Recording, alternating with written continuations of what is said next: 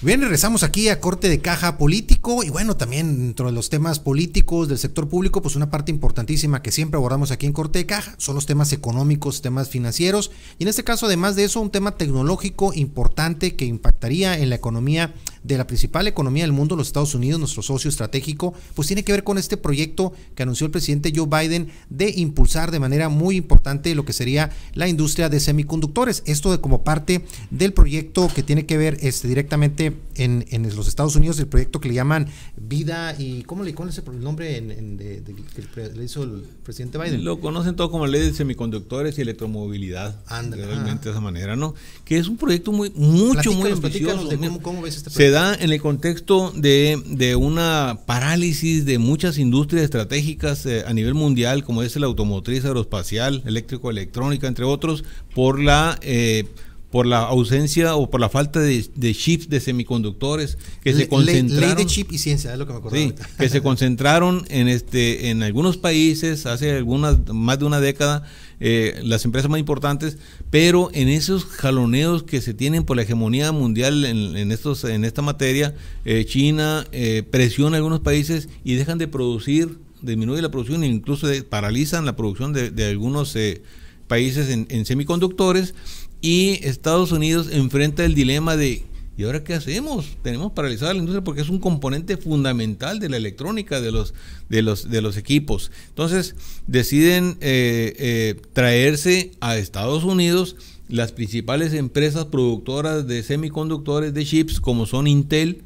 eh, que ya tiene una planta muy avanzada aquí en Phoenix para producir una gran cantidad de semiconductores que se producían en otros países y eventualmente en Ohio van a, van a instalar otra planta también enorme para tener el control ahora sí estratégico, volver a tener el control estratégico de ese tipo de componentes esenciales y eliminar la posibilidad eh, de, que suceda lo mismo que está sucediendo ahorita al tener esa producción en otros países. Entonces se viene para acá. Se aprueba una ley para estimular la producción de semiconductores y electromovilidad que es eh, eh, la prueba Biden, el presidente Biden hace aproximadamente unos 10 días y que es una, es una ley que va acompañada de una cantidad de recursos importantes. Estamos hablando de 52 mil millones de dólares que va a las empresas eh, de, ese giro y a toda la cadena de proveeduría.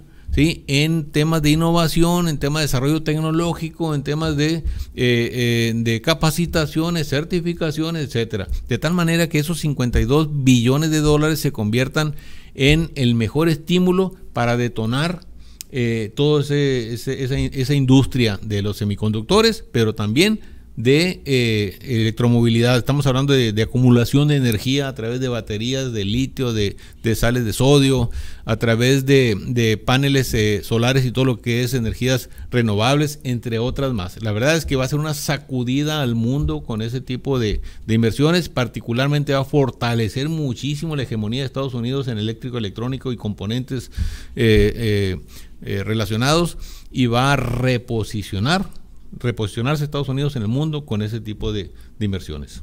Y en ese contexto, precisamente, este, cómo, cómo México se pudiera haber beneficiado, porque claramente México simplemente por la inercia de las inversiones que tú estás comentando y los sectores que está, que está de una u otra forma tocando, pues está el tema automotriz, el tema de electrodomésticos, el tema, obviamente, todo lo tecnológico y de sistemas, que de una u otra forma, pues dependen del tema de los semiconductores y que parte de ellos se ensamblan en México y que obviamente van a tener un efecto cascada. Pero más allá de este efecto inercial que tiene sobre la, que podría tener sobre nuestro país, desafortunadamente podría ser algo mucho mayor lo que se aprovechara si las políticas este, de fomento económico de nuestro país estuvieran alineadas a proyectos de ese tipo. Este, más allá de, eso, ¿cómo pudiera afectar este, o beneficiar en este caso a la economía de nuestro país un proyecto con esas características? Si lo seguimos tomando simplemente por inercia, ¿y qué pasaría si se hiciera, un, como comentamos, una, política de fomento y de alineación con, con este tipo de proyectos? México tiene dos posibilidades. Una, que por el efecto inercial se beneficie de alguna manera a las empresas que ya están trabajando en esos, en ese tipo de giros, en, ese tipo de, de, campos de, acción. Y la otra es que de manera agresiva fomente y de manera intensiva en nuestro país una serie de iniciativas como una nueva ley de atracción de inversiones, eh, la ley de promociones, actualizarlas, una, este, un, fortalecer el CONACIT, por ejemplo, con mayores recursos para incentivar a través del CONACIT y de la Secretaría de Economía a las empresas innovadoras de desarrollo de base, empresas de base tecnológica, para incentivar y estimular a los emprendedores en esos ámbitos que está demandando Estados Unidos. Y en ese sentido tendríamos la posibilidad de aprovechar mucho más que solamente la inercia, pues tendríamos la posibilidad de desarrollar cadenas de valor muy importantes y muy relacionados a, esta, a este proceso que está impulsando tan fuerte y tan agresivamente Estados Unidos. Sería, en estos momentos tenemos la gran oportunidad de detonar sectores estratégicos de la economía mexicana, como el automotriz, como el aeroespacial, como el eléctrico electrónico, electrodomésticos, entre otros más, eh, autopartes, entre otros más, eh, si se fortaleciera la política de industrialización, de innovación, desarrollo tecnológico y científico de nuestro país algo, algo realmente que tendría un impacto pues de vida, ¿no? De, vida en muchísimos millones de mexicanos. Si te parece, doctor, vamos entonces a una pausa y platicar ahorita regresando en el segmento, este, para, para cerrar ahí el tema también económico, pues cómo, cómo afectaría esto de manera positiva a lo que sería Sonora, nuestro estado, cómo se vería beneficiado con un proyecto con esas características, además de los proyectos en los que también ahorita vamos a comentar, en los que tú estás participando de toda esta zona, zona de desarrollo, los clústeres de toda esta zona entre Sonora y Arizona. Vamos a una pausa y regresamos aquí corte de caja económico.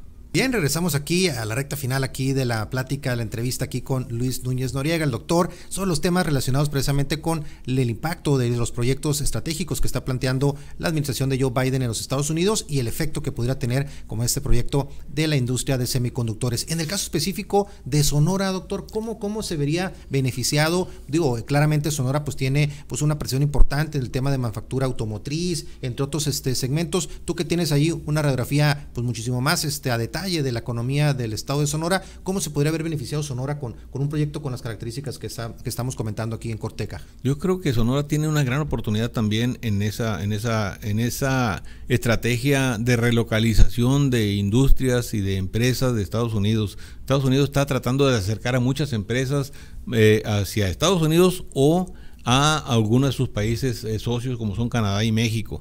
México siempre ha tenido condiciones muy favorables en, específicamente con la posibilidad de complementar con el, con el tema de, la mano de obra con muy buena calificación que tiene, que ha estado construyendo ya por más de, de 20 años en nuestro país.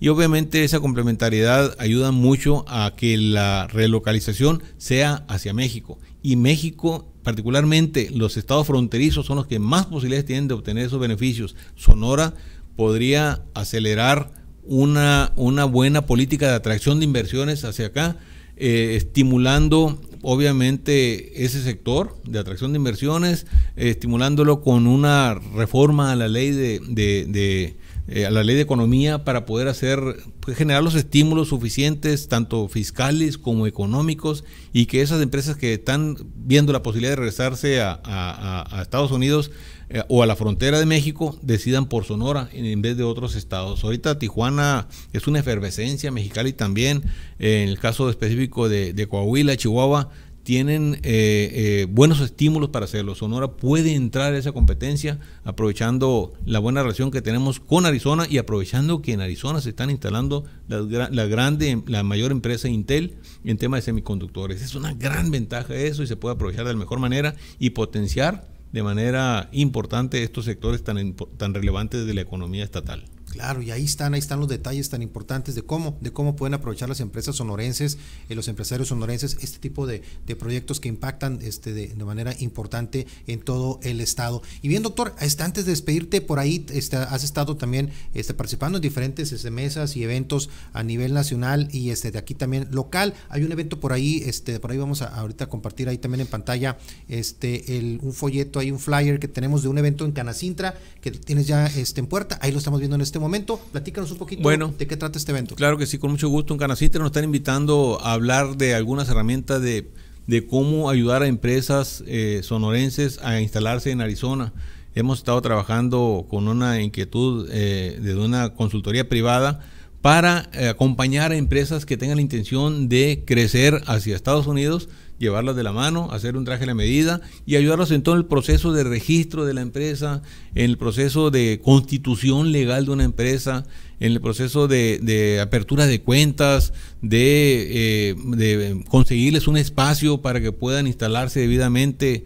Eh, de llevarlos también para hacerles campañas de publicidad, de marketing, en realidad acompañarlos dependiendo de las necesidades que tenga cada empresa en específico. Entonces con Ganacintra vamos a estar hablándoles de este tema el día de mañana.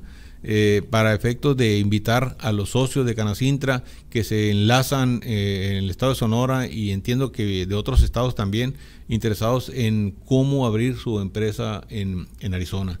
Eh, tenemos convenios con la Cámara de Comercio, tenemos convenios con, con la Arizona State University, con con eh, instancias eh, como despachos jurídicos, decía, y otras eh, como la propia Select USA, que es el gobierno federal de Estados Unidos, que trae una serie de incentivos muy interesantes. El propio estado de Arizona trae sus propios incentivos también, la ciudad de Phoenix trae incentivos también. Entonces, todo eso estamos poniéndolo a disposición de las empresas para que conozcan de qué manera podría beneficiarles el abrir una sucursal o vender una franquicia en, Arizona de manera particular. Entonces hay mucho interés, es un tema que ha estado creciendo mucho en los últimos meses, hemos acompañado a varias empresas en este proceso de manera exitosa y ya le dimos un formato para poder hacer algo más ejecutivo y que sea el proceso más rápido posible para que las empresas eh, mexicanas que deseen instalarse en Arizona puedan hacerlo con celeridad, y con un acompañamiento muy profesional. Aprovechando la, experiencia, la experiencia que tiene el doctor